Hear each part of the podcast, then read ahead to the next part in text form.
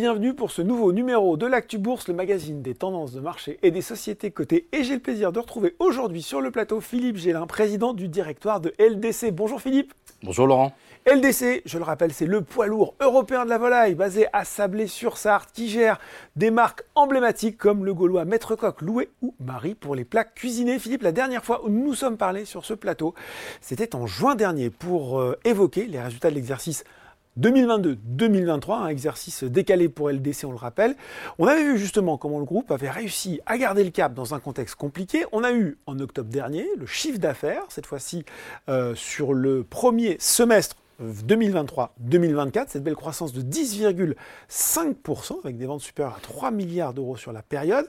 On a désormais depuis peu les résultats complets hein, sur ce premier semestre de mars à août.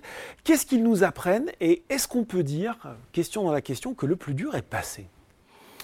Alors, euh, le plus dur est passé, euh, sans doute pas. D'accord. Euh, mais globalement, nos volumes sont en retrait sur le premier semestre. Ça, c'est la première information. Deuxièmement, nous euh, nous bénéficions en revanche d'un bel effet de revalorisation que, vous avez mentionné. Et euh, cet effet de revalorisation, il s'estompe au T2 par rapport au T1 du fait des effets de base. Euh, et la bonne nouvelle, c'est que nos volumes reprogressent sur le trimestre 2. Donc ça, c'est la bonne nouvelle qu'il faut retenir de, cette... Alors, nos volumes progressent. Alors, et c'est vrai également que la consommation repart. Euh, on constate qu'en grande et moyenne surface, nous euh, enregistrons une croissance volume. Donc ça, c'est euh, une information intéressante. à l'international et dans le traiteur, nos volumes sont stables et on a continué à valoriser par effet de base par rapport aux négociations de 2022. à l'international, on a bien amélioré nos ventes de poulets qui sortent à l'extérieur, mais également euh, de produits élaborés, des mhm. produits cuits que l'on commercialise à la fois dans les pays où nous sommes, mais aussi, pourquoi pas, à l'exportation. Mhm. Et dans le traiteur, on a l'effet de base euh, complet euh, des négociations de 2022 et tout, début 2023. Dire que le plus dur est passé, en matière, d'inflation, on pense en fait qu'on est un peu en haut de, la, de la, courbe. Euh, depuis juin 2023, la bonne nouvelle, c'est que la France est reconnue indemne en matière d'influenza aviaire, donc ça c'est un point euh, qui est intéressant. Et deuxièmement, euh, la vaccination aujourd'hui, oui, on, en parlé on a évolué. Elle est devenue obligatoire depuis le 1er octobre. c'est un sujet en fait qui rassure les éleveurs, qui leur permet de retravailler ou de travailler de manière assez sereine. Maintenant, c'est en place. Pour l'instant, et on est prudent, ça semble efficace. Maintenant, nous n'avons pas non plus suffisamment de recul sur, euh, en tout cas en France, euh, sur euh, ce, cette application. Et ce qu'on constate, c'est que l'influence aviaire est encore présente dans d'autres pays en Europe. Bon, on... relative rassurance, mais on reste quand même vigilant. Vous l'avez dit, il y a un reflux de l'inflation au niveau des prix alimentaires. Au niveau, à votre niveau, est-ce que vous, vous la constatez? Est-ce qu'à votre avis, c'est quelque chose qui va se poursuivre?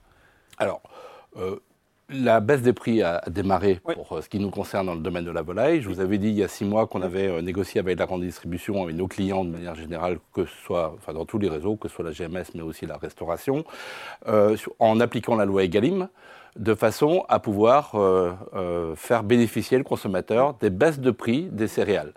Euh, ces baisses de prix, on les a constatées dans le courant du premier semestre. Donc, euh, on en a fait bénéficier l'ensemble de nos clients et euh, également les consommateurs. Donc, aujourd'hui, ces baisses de prix améliorent la compétitivité de la viande de volaille. Et ce qu'on constate, c'est que la croissance de la consommation est assez significative puisqu'on est à 4,3% de croissance de la consommation de volaille sur le premier semestre de cette année. et en revanche, parallèlement à cela, les autres charges restent élevées. L'énergie. Oui, c'est ça. Tout, euh, n'a pas baissé forcément. Charges, Et puis les salaires.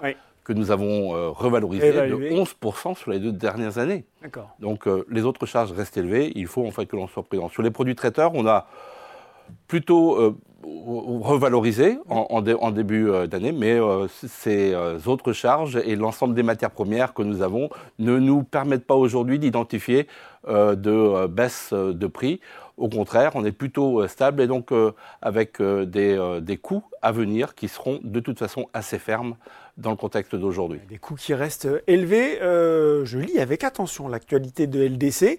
Il y a eu récemment l'annonce d'un renforcement en Pologne. Il y a eu également une autre annonce, négociation pour l'acquisition d'une usine, euh, les délices de Saint-Léonard, euh, en octobre.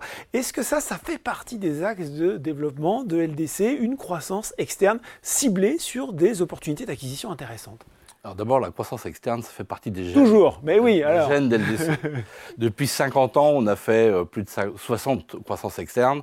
Euh, c'est important pour euh, l'entreprise, c'est important pour les salariés.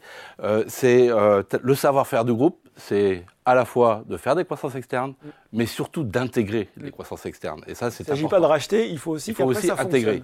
Et à chaque fois, il nous faut d'abord construire un projet qui permet en fait de générer de la valeur pour l'entreprise. Et euh, c'est ce qui est intéressant et motivant pour l'ensemble de nos équipes. Il y a deux ans, on avait rédigé une feuille de route, 26-27, euh, euh, qui nous amenait à un chiffre d'affaires de 7 milliards d'euros. Eh ben, on est en train en fait de, de la mettre en œuvre, cette feuille de route. En Pologne, nous sommes entrés en négociation exclusive avec le leader de la dinde en Pologne, avec une marque qui est très reconnu en Pologne, Indicpol. Euh, c'est le leader, euh, c'est une entreprise complètement intégrée et euh, dans laquelle on va pouvoir insuffler à la fois l'innovation, réorganiser, de nouveau investir dans cette entreprise pour pouvoir à la fois développer son offre produit, faire des synergies avec nos usines déjà existantes sur le territoire polonais et en même temps améliorer la rentabilité. Euh, vous parliez de à Léonard, mhm. effectivement. Euh, donc euh, là, on a, on a annoncé cette, cette entrée en, discussion exclusive avec la filiale du pôle intermarché. Euh, on y fait des pizzas, on y fait des sandwichs, des quiches, des tartes, frais et surgelées, des métiers qu'on connaît parfaitement bien. C'est logique de l'activité de LDC. Avec la tonkrochvine et Marie surgelée. Donc bah, tout ça va s'intégrer, ça nous, va nous permettre d'organiser ces synergies, si tant est que nous puissions terminer nos discussions d'ici la fin du mois de décembre. Bon, ben voilà, peut-être que vous aurez l'occasion de recommuniquer sur le sujet. De façon plus générale, Philippe, quelles sont les grandes priorités opérationnelles de LDC pour le semestre à venir maintenant? Alors, sur ce semestre-ci, euh, il nous faut toujours soutenir la croissance de nos volumes. Ça, c'est important. On va le faire en fait euh, sous plusieurs axes. À la fois la promotion. Euh, sur le premier semestre, on a retrouvé des volumes promotionnels progressivement qui réaugmentent vers le 30% de volume sous promotion. on y vient, mais c'est progressif. On va plus communiquer. L'année dernière, euh, dans un contexte où, avec l'influenza aviaire, on avait moins de marchandises, on avait plutôt euh, restreint nos budgets de communication. Et ben là, nous, aujourd'hui, on, on a décidé de, euh, de nouveau augmenter la visibilité de nos marques, la marque Loué, la marque Maître Coq, la marque Le Gaulois, mais aussi Marie. On va aussi travailler l'assortiment, parce que dans un contexte où euh, l'offre a manqué. Mhm. On, s'aperçoit que dans les rayons euh, ou bien dans les cartes des restaurants, un certain nombre de produits ont pu disparaître. Ah, ils sont plus forcément. Donc il nous faut, euh, faut les remettre en rayon, en sorte que au sens large. forces de vente refassent ce travail de référencement dans les rayons. Enfin, il nous faut continuer à innover pour améliorer l'équilibre matière. Généralement, le filet les consommateurs aiment bien mmh. euh, le filet.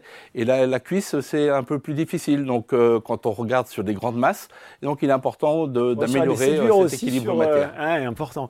on se parle, on est en novembre. les périodes de fête de fin d'année, c'est important pour LDC C'est capital. C'est capital. Hein.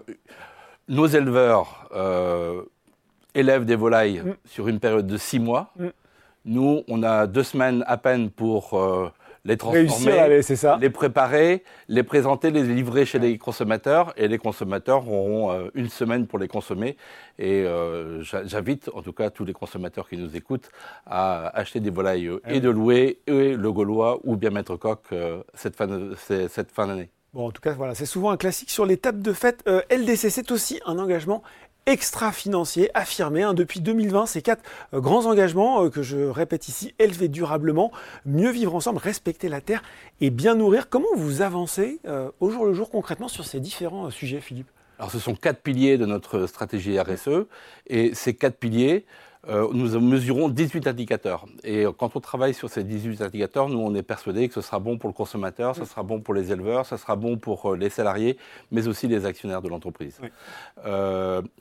Je voudrais revenir un petit peu sur, euh, sur le bien-être animal. Euh, depuis 2018, on a engagé une démarche qui s'appelle Nature d'éleveur, qui vise à installer des fenêtres dans tous les élevages, à faire en sorte que euh, les, les, animaux puissent avoir des, des, bottes de paille, des ah perchoirs, de façon à pouvoir en, faciliter le, le, comportement naturel de, de l'animal. Mm. donc tout ça, c'est un point important et, et on réduit aussi la densité des animaux dans les élevages. Et les engagements que l'on a, c'est de faire en sorte que tous les éleveurs, à compter du 1er janvier 2026, mm. puissent produire du poulet selon ces euh, conditions. D'accord. Euh, deuxièmement, c'est de faire en sorte que 100% euh, des sites soient équipés, des sites de transformation, c'est-à-dire les nôtres, hein, mm. pas chez les éleveurs, de caméras de surveillance, mm. de façon à assurer de la transparence vis-à-vis des autorités sanitaires. D'accord. on, va aussi, on transforme nos outils de transformation pour pouvoir mettre en place des installations de d'anesthésie mhm. euh, par atmosphère contrôlée.